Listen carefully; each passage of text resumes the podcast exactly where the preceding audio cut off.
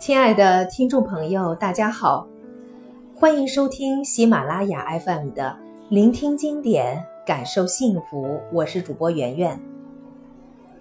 今天为大家朗读的是西方现代人际关系教育的奠基人，被誉为二十世纪最伟大的心灵导师的戴尔·卡内基所创作的《卡内基沟通与人际关系》第一章。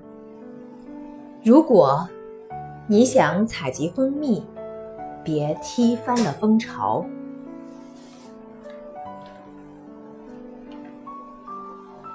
一九三一年的五月七号，纽约发生了一起轰动一时的搜捕事件。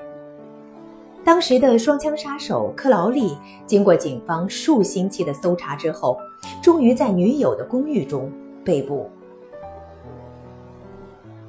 一百五十名警方人员在克劳利藏匿的地点的楼顶展开了包围。他们先在屋顶敲开了一个洞，打算用催泪弹把克劳利逼出来；又在四周的建筑物上架上了机关枪。大概过了一个多钟头，这个纽约高级住宅区开始响遍枪声，还有机关枪哒哒哒的声响。克劳利蹲伏在一张大沙发的后面，他对着警方开起了枪。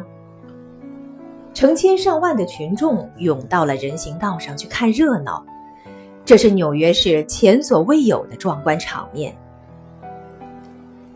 克劳利就擒之后，纽约市的警察局局长穆罗尼发表谈话时表示。这位双枪恶徒是纽约市有史以来最具危险性的犯罪分子，他动不动就开枪杀人。局长如此说道。但是，双枪杀手克劳利又是如何看待自己的呢？那天，围攻的警察向公寓开枪的时候，克劳利正在写信，致有关人士。他写道。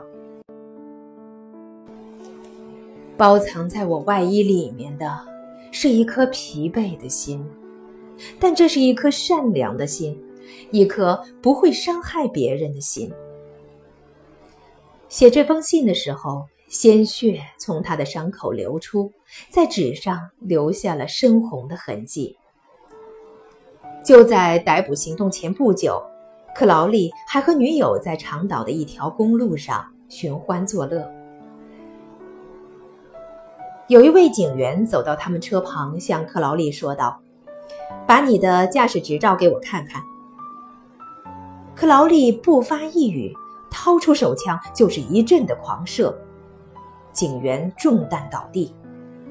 克劳利跳下车，从警员的身上找出了左轮手枪，又向倒在地上的尸体开了一枪。这难道就是他自己所说的？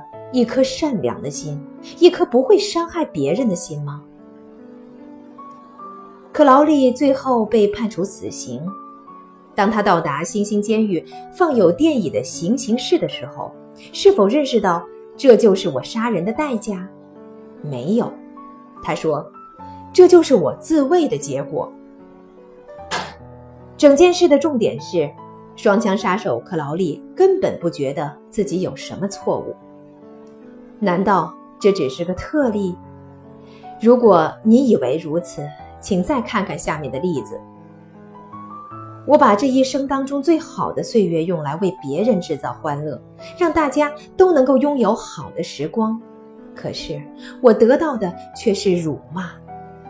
这就是我变成亡命之徒的原因。这是艾尔卡彭所说的一段话。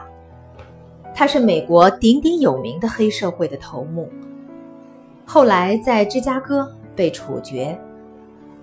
卡彭也曾自责过，事实上，他认为是社会误解了他，不接受他而已。达基舒尔茨的情形也是一样，他是恶名昭著的纽约之鼠，后来因江湖恩怨被歹徒杀死。他生前接受报社记者访问的时候，也认为自己不是坏人。我曾和路易·罗斯就这个问题通过好几次的信。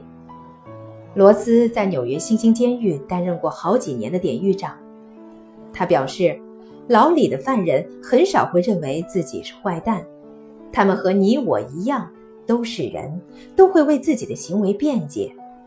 他们会告诉你为什么要打破保险箱，为什么要开枪杀人。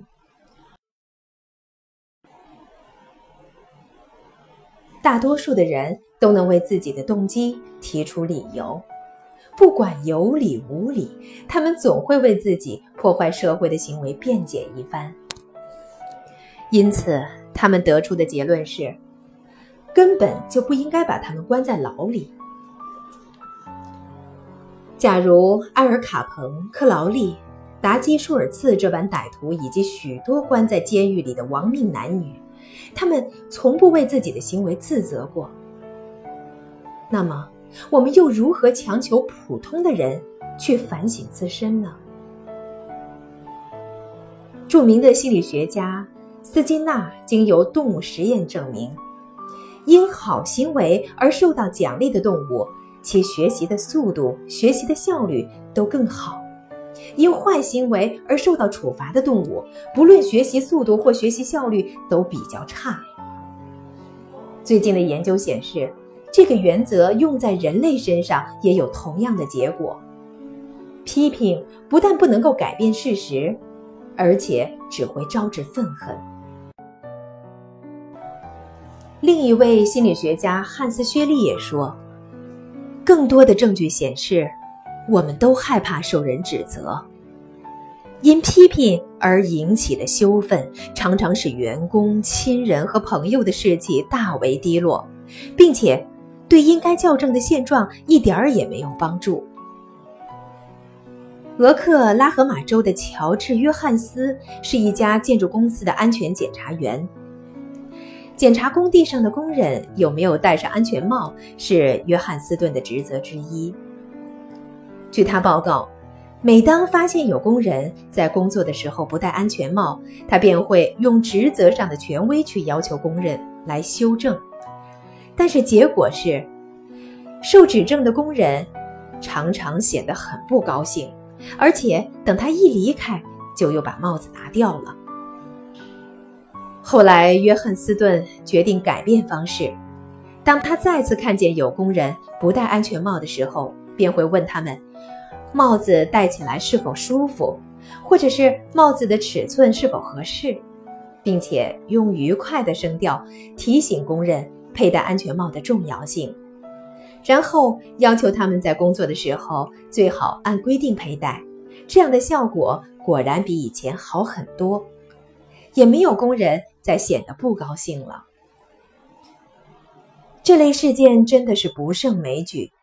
历史书上起码有上千页的这样的记载。举个例子，西奥多·罗斯福和塔夫托总统之间有一段广为人知的过节儿，他们之间的不和睦导致了共和党的分裂，并将伍德罗·威尔逊送进了白宫。让我们简单的来回忆一下这段历史。一九零八年，罗斯福步入白宫，帮助同为共和党的塔夫托当选了总统。然后，罗斯福远赴非洲捕猎狮子。当他回到美国后，看到塔夫托的保守作风，很是震怒。罗斯福除了公然的抨击塔夫托，还准备第二度出来竞选总统，并且另组公路党。这几乎导致老共和党的瓦解。果然，紧接而来的那次选举，塔夫托和共和党只赢得了两区的选票。这是有史以来共和党遭遇的最大的失败。罗斯福谴责塔夫托，但是塔夫托承认自己错了吗？他曾经含着眼泪说道。我不知道自己所做的一切有什么不对。你看，人就是这样，做错事的时候都是怨天尤人，就是不会责怪自己。我们也都如此。所以，从明天起，你若是想责怪别人，就想想埃尔卡彭和双枪杀手克劳利他们的例子，这有助于让我们明白，批评就像家歌，最后总是会飞回家的。也能够让我们懂得，被我们指责或纠正的对象，他们总会为自己辩解，甚至反过来攻击我们。或者像那些温和的塔夫托总统所说的：“我不知道自己所做的一切到底有什么不对。”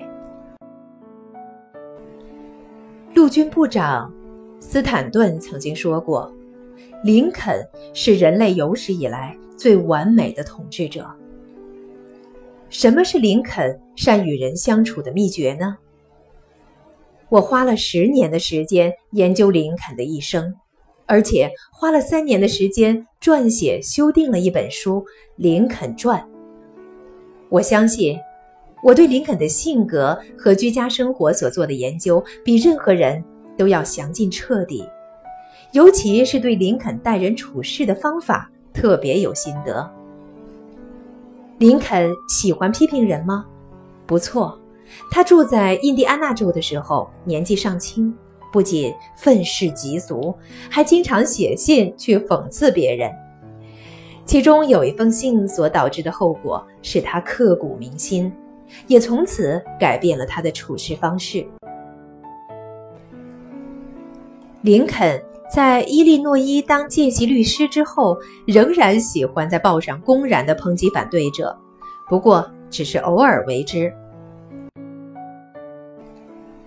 一八四二年的秋天，他又在《斯普林菲尔德日报》上写了一封匿名信，讽刺一位自视甚高的政客。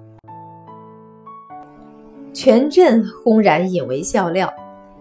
自负而敏感的希尔德当然愤怒不已，并查出写信的人就是林肯。他跃马追踪林肯，并下了战书，要求决斗。林肯不喜欢决斗。但迫于情势，只好接受挑战。由于手臂较长，他选择了骑兵的腰刀，并且向一位西点军校的毕业生学习剑术。到了约定的日期，林肯和谢尔德在河岸碰面，准备一决生死。